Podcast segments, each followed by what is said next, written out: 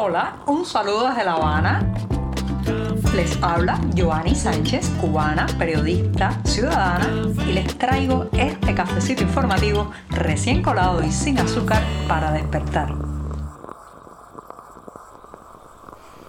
Miércoles lluvioso, lluvioso aquí en la capital cubana. Amaneció la jornada gris después de una eh, madrugada con tormentas eléctricas muy intensas, aguaceros y fuertes ráfagas de viento. Yo estoy con el café ya servido, los deseos de comentarles las noticias principales de este 13 de diciembre de 2023 y también siguiendo con los homenajes a este podcast en su quinto cumpleaños. Voy con el primer sorbito del día.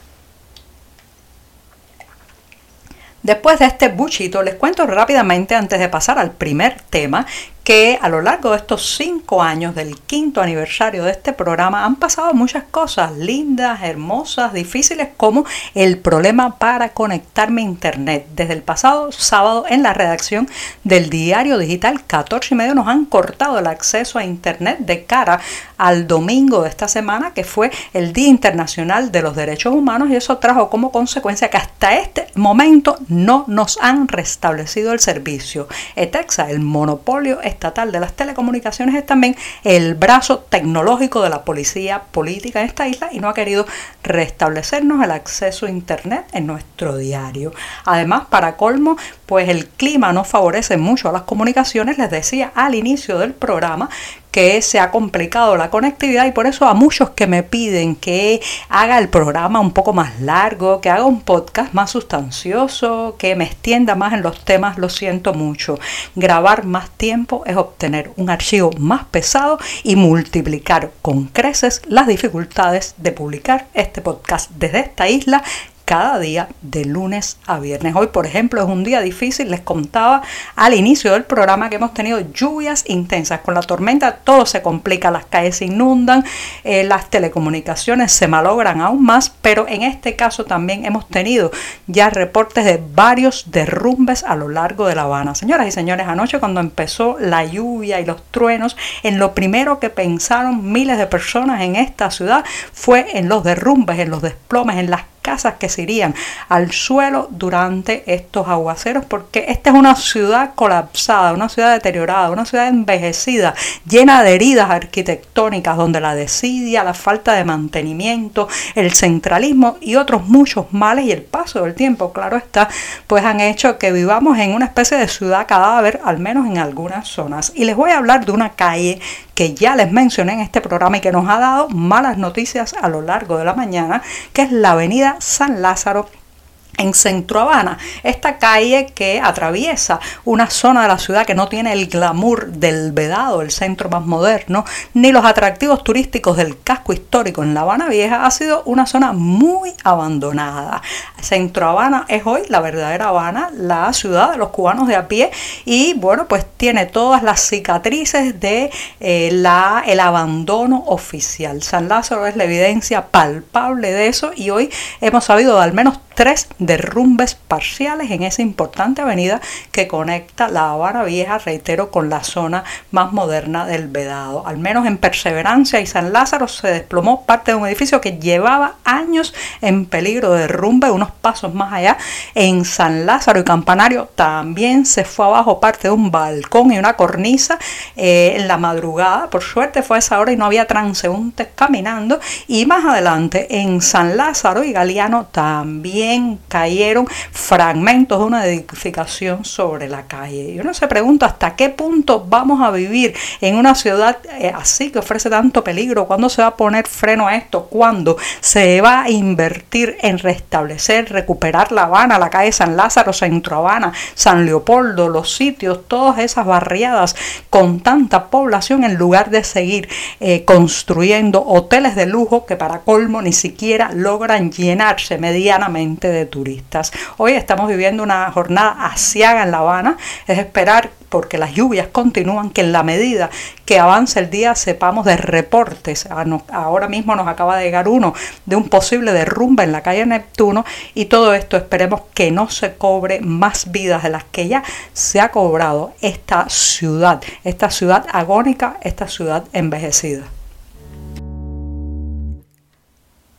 Hace unos días les comenté en este programa sobre el fenómeno muy extendido, especialmente entre las féminas cubanas, de automedicarse con ansiolíticos, psicofármacos para tratar de sobrellevar el día a día, las penurias, las dificultades, el estrés cotidiano que eh, empieza desde que uno se levanta e intenta tomar un ómnibus para trasladarse a un lugar, continúa cuando haces una cola para poder comprar algo de comida y se mantiene cuando ya en la noche pensando que vas a descansar, te cortan la electricidad y llega el apagón.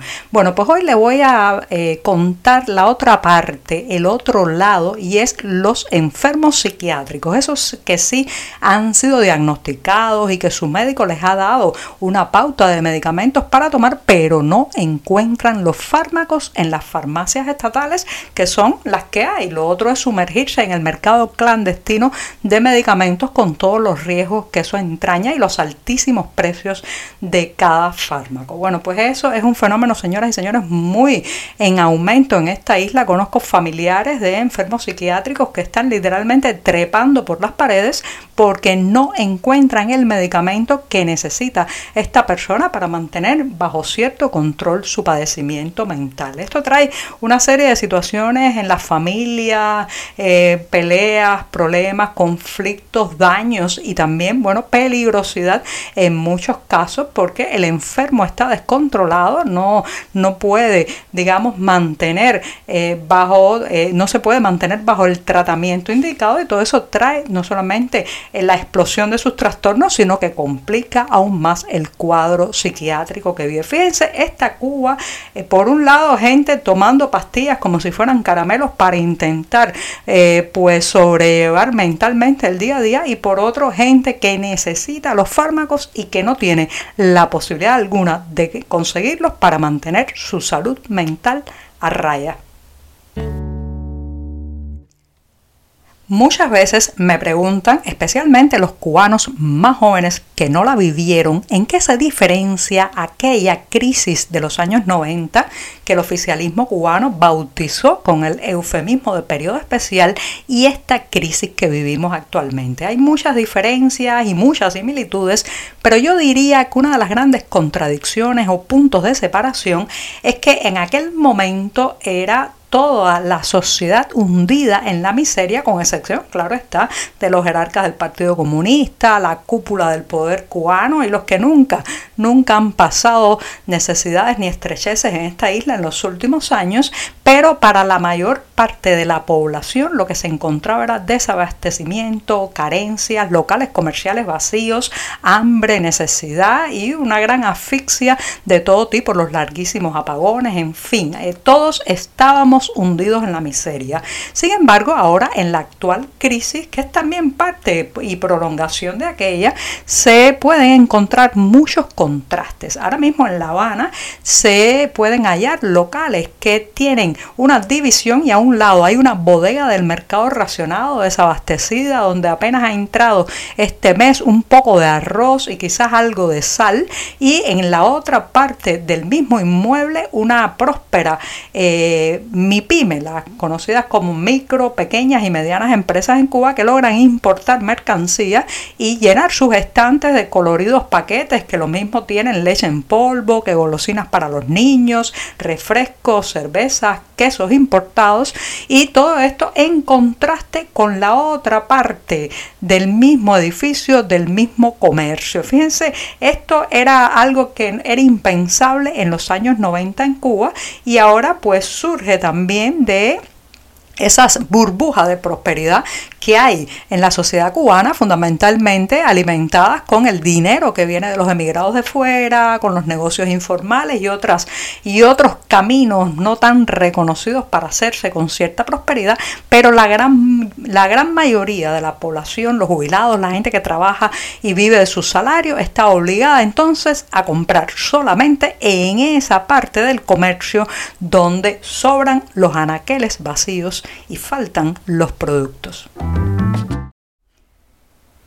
Hay un deseo, una ilusión que escucho repetidas veces a mi alrededor en estos días y de cara al fin de año por una Navidad sin presos políticos en Cuba. Y justamente ese es el título de un conversatorio que tendrá lugar el jueves 21 de diciembre a partir de las 5 de la tarde y que podrá seguirse eh, pues a través de internet. Es un conversatorio virtual organizado por el Centro de Documentación de Prisiones Cubanas. Este conversatorio se inserta, señoras y señores, en una iniciativa internacional que no solamente se relaciona con el cerca de millar de presos políticos que hay en esta isla, sino que también eh, visibiliza la situación de toda aquella persona que esté tras las rejas por ejercer sus derechos cívicos, por emitir una opinión, por hacer disidencia u oposición bajo un régimen totalitario y se eligen estas jornadas de fin de año para reclamar su liberación inmediata. Eso es justamente